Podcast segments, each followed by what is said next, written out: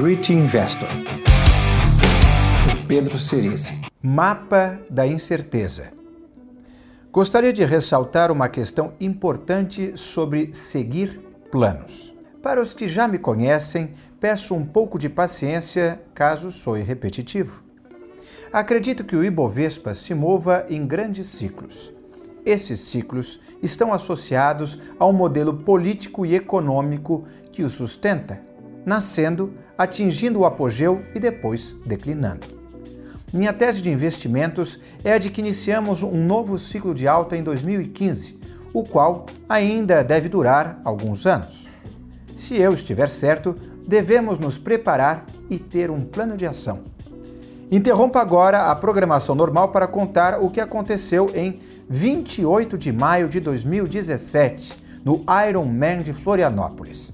Sim, eu faço triatlon e a prova de Ironman consiste em nadar 3 km e 800 metros, pedalar 180 km e correr 42 km.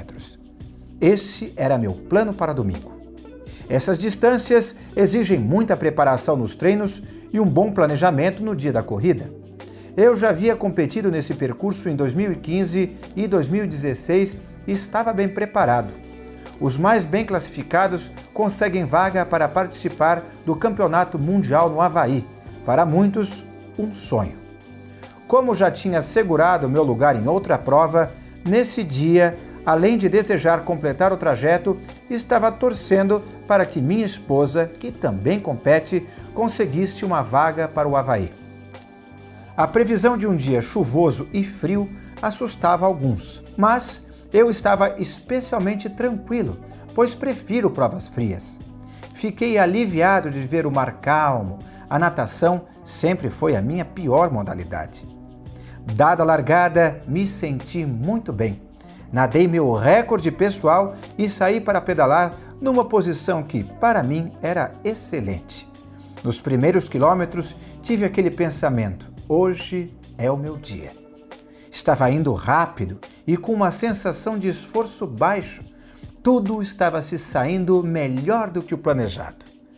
Depois de um tempo, notei que meu pneu dianteiro estava murchando.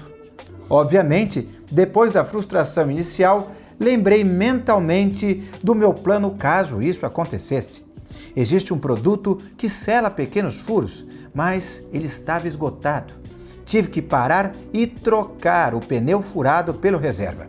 Fiz isso rapidamente. Inflei o pneu com meu tubo de CO2 de alta pressão e voltei para a prova. Em menos de 500 metros, o pneu que estava usado, que era o reserva e sempre ficava dobrado, explodiu e eu tive que parar de novo. Nessa hora já não tinha mais planos e tive que improvisar. Usei o pneu furado novamente. Como ele estava perdendo pressão lentamente, decidi que iria inflá-lo quantas vezes fossem necessárias para completar a primeira volta, quando seria possível trocar a roda e seguir na prova. Depois de um tempo, parei no apoio, enchi novamente o pneu e segui. Ganhar a prova estava fora de questão, só restava completá-la. Esse era o plano. Era, porque pouco depois o pneu traseiro também furou e eu não tive escolha. Abandonei a prova. Vi o líder passando na segunda volta a caminho de quebrar o recorde mundial. A vontade de participar ainda me impedia de agir, mas, sem opção, peguei um táxi e voltei ao hotel. Decidi então voltar para a última etapa da prova e fazer a corrida ao lado da minha esposa. Nessas provas, ter alguém controlando o ritmo ajuda bastante.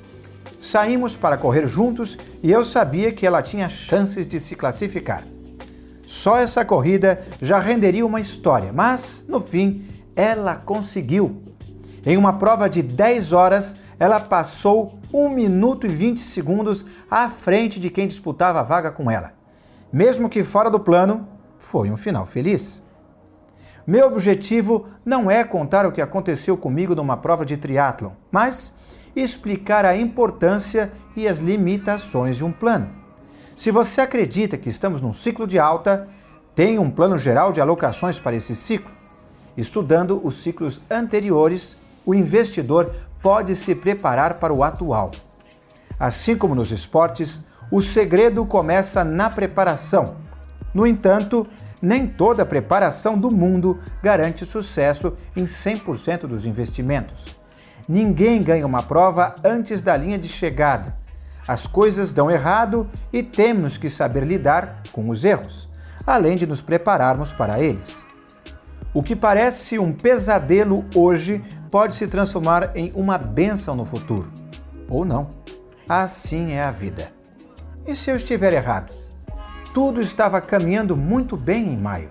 Após um ceticismo inicial com a capacidade do governo de aprovar a reforma da Previdência, tudo parecia encaminhado para que um projeto, ainda que imperfeito, fosse aprovado. A habilidade do atual presidente, um experiente parlamentar, parecia especialmente útil no momento. Eu quase podia sentir o mercado pronto para romper as máximas históricas. Reformas aprovadas, juros caindo, PIB voltando a crescer e Lula, o verdadeiro risco, sofrendo reveses mortais na Lava Jato.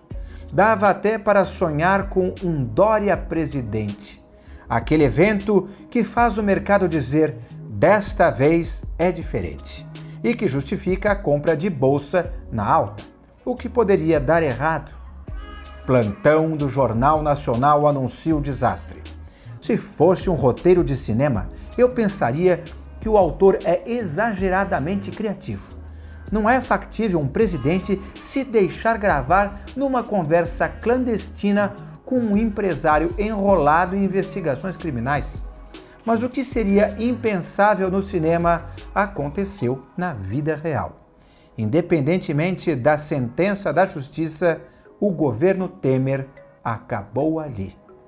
O mercado reagiu à altura, circuit breaker na bolsa, no dólar e nos juros. Mas o ser humano tem dificuldade de aceitar mudanças. Busca racionalizar a catástrofe e cria uma história de superação. O mercado começou a enxergar uma articulação para salvar as reformas, mesmo que Temer não sobrevivesse. E, pouco a pouco, um otimismo moderado, capaz de encaixar a realidade nos planos anteriores, surgiu. Seria possível? Por mais que eu quisesse que o pneu não tivesse furado na prova, ele estava murchando. Nada seria como antes. Eu tinha que parar e trocá-lo. Acho que é isso que devemos fazer agora: parar, reavaliar e seguir em frente. A dinâmica da política e dos mercados não é a mesma. Brasília não se importa com sua carteira de investimentos. Brasília só se importa com o que acontece em Brasília. Esse impasse pode continuar e, nesse caso, a janela das reformas vai se fechar aqui. Daqui a pouco, todo o foco estará nas próximas eleições presidenciais. E se isso acontecer, qualquer reforma só será definida no ano que vem. Assim, quem ainda está tentando encaixar a realidade em planos antigos vai se decepcionar e perder dinheiro. E o que acontece se você estiver preparado para o pior e a reforma passar? Se tudo se resolver rapidamente e a reforma passar, você ainda estará vivo e preparado para aproveitar o ciclo de alta que durará anos, não meses. Além disso, não é possível analisar a situação de maneira isenta quando temos uma posição formada. Nossa opinião é influenciada por nossa carteira. Nossa carteira é fruto de nossa opinião. Esse é um dos aspectos da teoria da reflexividade de George Soros. Mercado versus realidade versus percepção estão constantemente interagindo entre si e se transformando no processo. Sugiro a você que se distancie da situação e abra espaço para observar o que está acontecendo e decidir o que fazer no futuro. Dito isso, ainda acredito que estamos num ciclo de alta. Para que essa hipótese seja falsa, teríamos que aceitar que o ciclo de baixa ainda não acabou e que, portanto, não vimos as mínimas do mercado. essa tese alternativa implicaria em ver o Ibovespa, atualmente negociando em 18.800 dólares pontos, cair abaixo dos 9.100 dólares de janeiro de 2016. Acho essa hipótese bastante remota. Se a hipótese mais provável é a de ciclo de alta, temos que analisar os ciclos anteriores. Ainda falta muito para esse ciclo se exaurir, tanto na amplitude do movimento quanto na duração. Mas, mesmo nos ciclos de alta, nossa convicção e nossa resiliência são testadas em eventos como os que vimos em maio de 2017. Quem tem planos de alocação maior em bolsa deve aguardar. Quem está alocado no máximo talvez deva reduzir um pouco. Vejo risco no alongamento das carteiras no Tesouro Direto. Acredito que estejamos em tendência de alta, mas posso estar errado. Essa frase sempre é verdadeira. Texto originalmente publicado em 2 de junho de 2017. Great Investor por Pedro Cerici.